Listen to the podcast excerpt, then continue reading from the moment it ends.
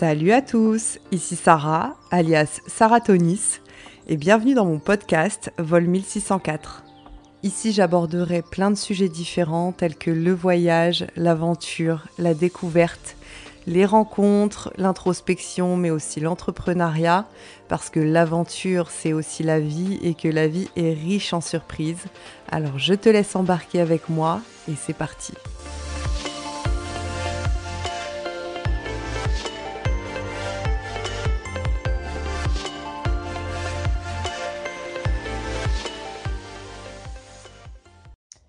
Et salut tout le monde Bon bah écoutez, c'était pas prévu.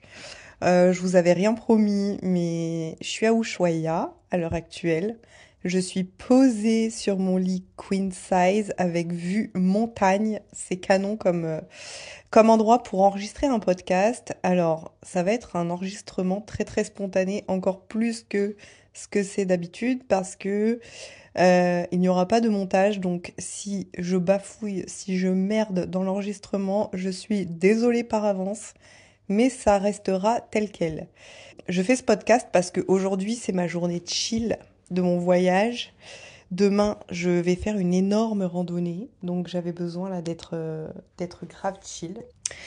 Et euh, j'enregistre avec le dictaphone de mon téléphone parce que comme une andouillette, j'ai oublié mes micros, mes petits micros que j'avais achetés euh, à Torres del Paine chez ma pote Charlotte. Donc euh, super, très efficace d'avoir acheté des micros et de les oublier. Mais c'est pas grave, on fait avec les moyens du bord, on trouve toujours une solution. Donc, je fais ce podcast parce que là, ça fait quoi, presque 15 jours que je suis en vadrouille. Et j'ai reçu pas mal de messages, comme d'habitude sur Instagram, concernant le fait de voyager seul.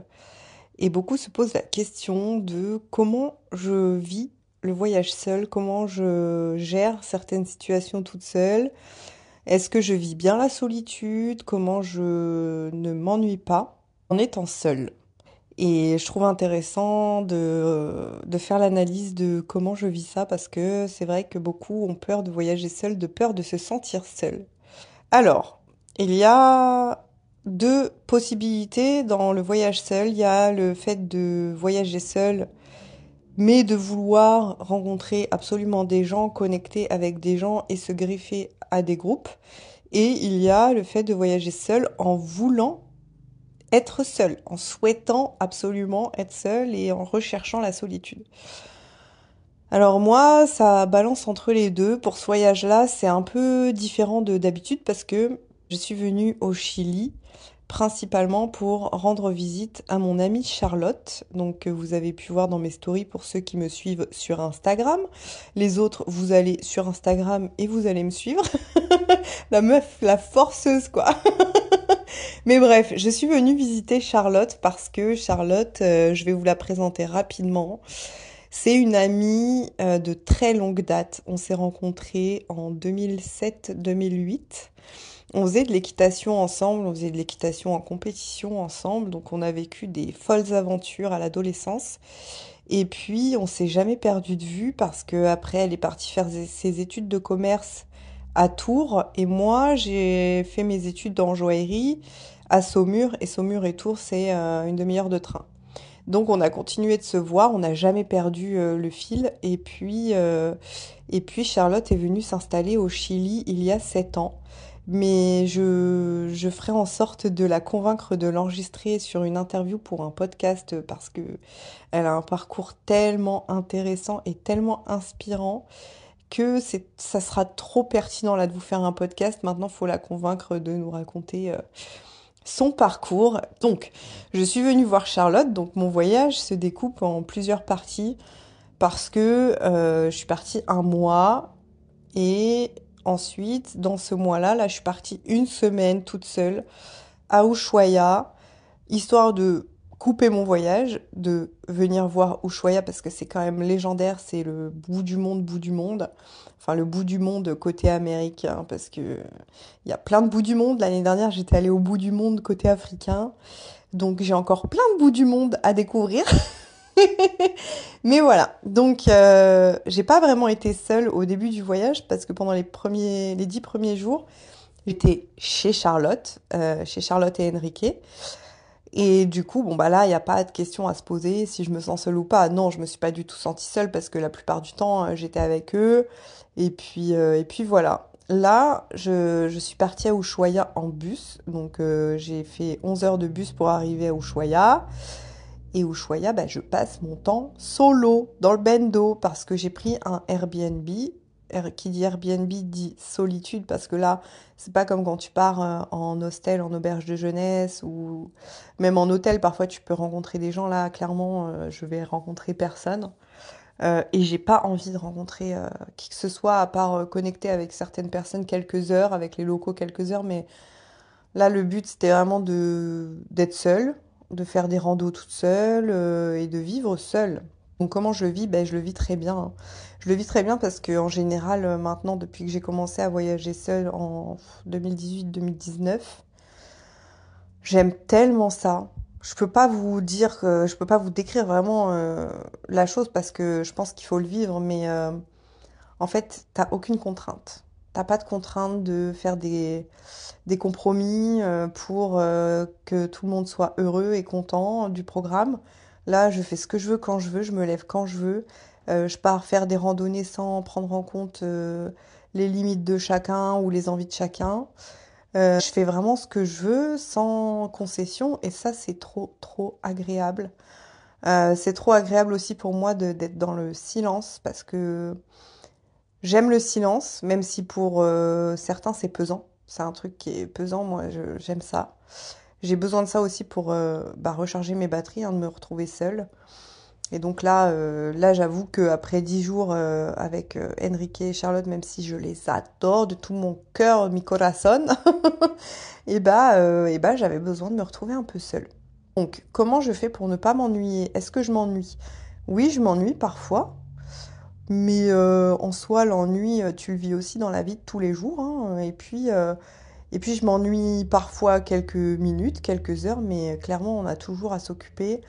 Euh, sachant que je suis un peu hyperactive, je vais faire des randos, je vais me promener, je fais beaucoup de photos. Je pense que ça aussi, ça fait, ça joue dans la balance de me dire je m'ennuie pas parce que j'aime trop faire des photos, des vidéos, j'aime trop ça. Et donc, du coup, je prends tout en photo. Je trouve tellement tout beau que je, je sais pas combien, genre 15 000 médias dans mon téléphone. C'est un scandale. C'est scandaleux. Euh, mais voilà, déjà ça, ça prend beaucoup de temps. Euh, du coup, je crée mes stories derrière pour raconter des histoires. Comme ça, moi, j'ai mon journal de voyage en format story parce que je le fais pour partager. Quand je fais des stories, c'est pour partager. Mais c'est aussi pour avoir une trace de mes voyages le plus fidèlement possible avec les images euh, dans l'ordre chronologique en racontant mes journées parce que lorsque je suis en France et que j'ai un coup de mou, ben, ça me fait tellement du bien de re-regarder mes stories pour revoir mes voyages, pour me remémorer tous mes souvenirs et revivre l'expérience. Donc, euh, donc c'est pour euh, partager avec vous, mais c'est aussi de manière très égoïste que je fais ça. Et ça, ça prend beaucoup de temps. Parce qu'il faut imaginer qu'une story que je vais faire d'une journée, relater une journée, ça va me prendre, euh, je sais pas, euh, une heure et demie, minimum. Une heure et demie pour sélectionner les photos, les mettre dans l'ordre, euh, ajouter les commentaires, les musiques, etc. Ça prend du temps. Donc, la journée, je vis ma vie, je vis mon aventure. Le soir, je crée ma story, je la partage. Je la re-regarde une fois parce que égocentrique que je suis, j'aime bien regarder mes stories. Et euh, il y a ça, il y a aussi euh, le fait que euh, je lis beaucoup. Donc en voyage, je prends un gros temps de lecture. Quand je m'ennuie vraiment, ben, j'ai mon petit téléphone avec mes petites séries Netflix. Quand j'ai un coup de mou, j'appelle une copine. Voilà, parce qu'on a accès à Internet un peu partout, donc clairement j'appelle ma mère, des copines via WhatsApp. Je m'ennuie, mais c'est rare, hein, franchement, que je m'ennuie. Après, je vais au resto toute seule, je fais vraiment euh, tout toute seule, je me limite pas. Je me limite pas. La chose que je ne fais pas toute seule, c'est d'aller euh, dans les bars, euh, sortir le soir, ça je le fais pas.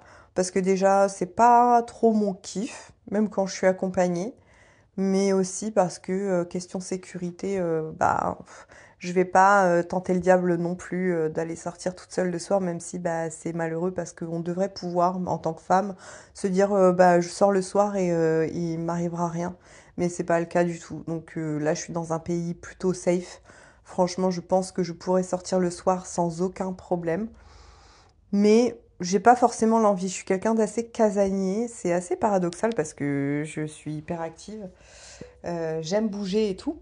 Mais j'ai un côté plutôt casanier chez moi. J'ai pas une grande vie sociale non plus. Euh, et je pense que ça joue aussi dans l'aisance que j'ai de voyager seule. C'est que j'ai toujours vécu seule. Enfin, mis, à part quand je vivais chez mes parents, je suis partie de chez mes parents, je devais avoir 18-19 ans. Euh, j'ai tout de suite vécu toute seule euh, dans mon appart, dans plusieurs apparts, dans plusieurs villes. Donc euh, il a fallu que je m'occupe toute seule parce que j'avais pas une grande vie sociale, j'avais pas une grande vie étudiante.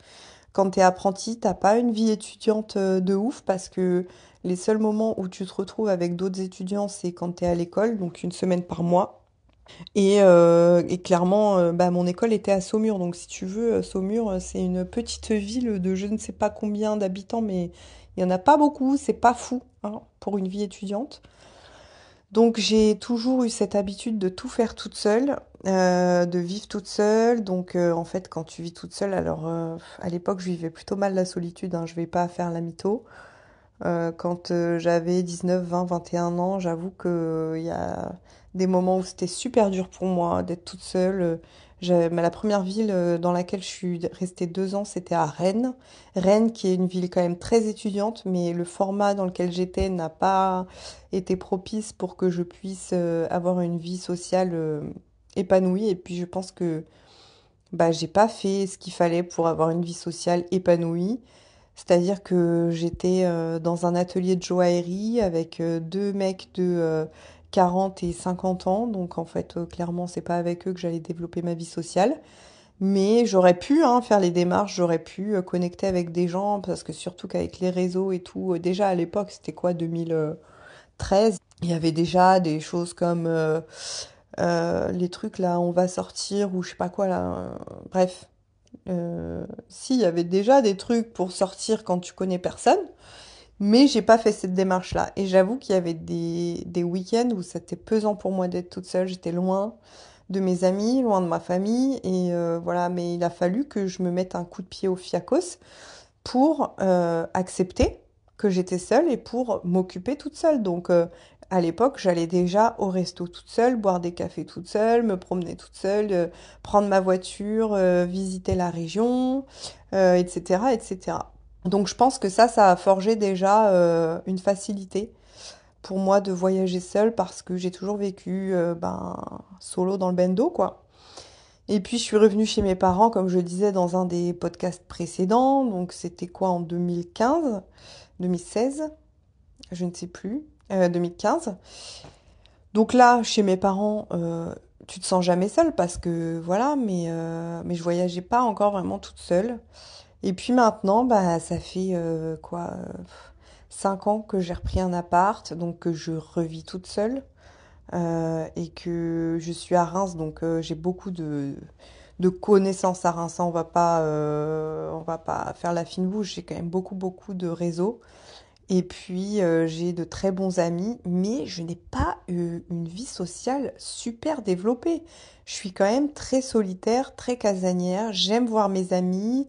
J'aime euh, sortir et tout, mais pas dans l'excès. Euh, ça reste quand même, euh, je sais pas, à 70% de mon temps, je, suis seule. Je travaille toute seule, donc j'ai mon business toute seule, ça aussi. et, et ouais, je me, je m'ennuie pas, quoi. Enfin, la solitude ne me pèse pas. Et c'est quelque chose qui, enfin, c'est un avantage dans ma vie parce que certaines personnes, je le sais, la solitude les pèse de ouf. Et moi, c'est pas le cas. C'est que, oui, des fois, je vais me sentir seule et je vais avoir envie de voir des gens. Donc, quand c'est comme ça, ben, je fais en sorte de voir des amis, euh, des connaissances, etc. Mais euh, c'est assez rare. Et donc, en voyage, bah, c'est un avantage pour moi parce que, euh, mis à part le fait de me retrouver dans un environnement que je ne connais pas, dans une culture que je ne connais pas, avec une langue inconnue, etc., ça change pas grand-chose en fait. Ça change pas grand-chose de mon quotidien qui est un quotidien de femme seule, célibataire, qui, qui ben, fait sa vie, va au sport toute seule, va parfois au resto toute seule, faire ses randos déjà solo. Donc euh, là, ça change pas grand-chose. Et, euh, et, voilà. Donc je pense que beaucoup ont peur du voyage seul alors qu'ils ils vivent déjà plein de choses tout seuls dans la vie. Euh, tu vas faire tes courses tout seul, tu vas boire un café tout seul, tu vas au sport, t'as besoin de personne pour ça. Enfin voilà. Et je pense que il faut enlever un petit peu cette crainte du cerveau.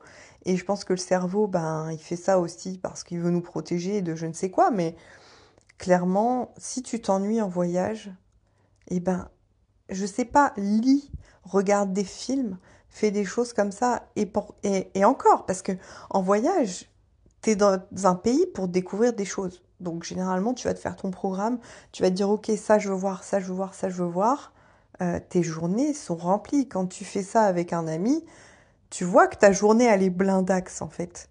Donc, t'as pas de risque de t'ennuyer.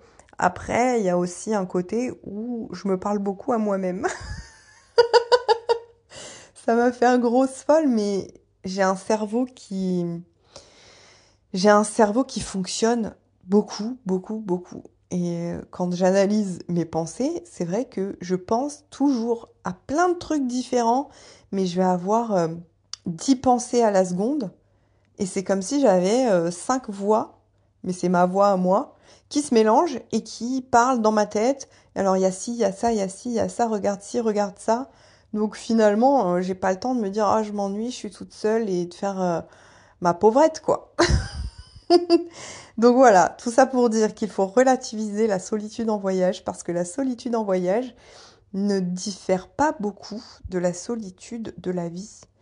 Donc euh, voilà, après, si c'est vrai que vous avez l'habitude d'être en couple ou d'être toujours très entouré d'amis, etc., cette solitude en voyage peut être pesante.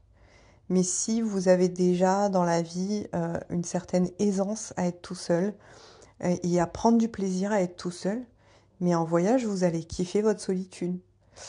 Donc voilà, je pense que je vais m'arrêter là. C'est déjà pas mal. On est à exactement 17 minutes de podcast. Ça fera un nouveau format assez court et je pense que j'ai bien développé l'idée de la solitude en voyage. Donc, relativiser, essayez, essayez même un week-end, partez un week-end tout seul. Euh, je sais pas où, si vous avez peur de partir et de pas connaître la langue, partez un week-end en Belgique, euh, en Suisse, je ne sais où, dans un pays francophone. Allez vous tester sur un week-end tout seul, ça va vite vous remettre les idées en place et vous allez vous rendre compte que voyager tout seul, c'est pas source d'ennui, d'accord? C'est pas forcément source d'angoisse et que vous allez très certainement et à 99%, je sais que vous allez kiffer faire un week-end tout seul et faire ce que vous voulez quand vous voulez, à l'heure que vous voulez, sans tenir compte de personne. Voilà, j'espère que ce podcast vous plaira. Ça m'a fait plaisir de vous le faire là sur mon petit lit queen size avec ma petite vue Ushuaïa nature. Et euh, je ne sais pas si je ferai le podcast pour le 16 février. 16 euh, février, pas du tout. 16 mars, Sarah, reprends-toi. Mais en tout cas, euh, je vois que c'est possible. Si là il se publie, c'est que j'ai réussi à publier de mon téléphone. Donc nous verrons bien si je vous sors un petit podcast le 16 mars. En attendant, on va continuer le trip parce que c'est loin d'être terminé. Et je vous remercie d'être très actif sur les réseaux avec moi parce que, encore une fois, bah, le fait de partager sur Instagram, ça me fait sentir encore moins seule parce que j'ai l'impression que vous vivez une partie du voyage avec moi et c'est trop cool. Donc je vous embrasse, je vous dis à très bientôt et on se retrouve soit le 16 mars, soit le 4 avril. Gros bisous.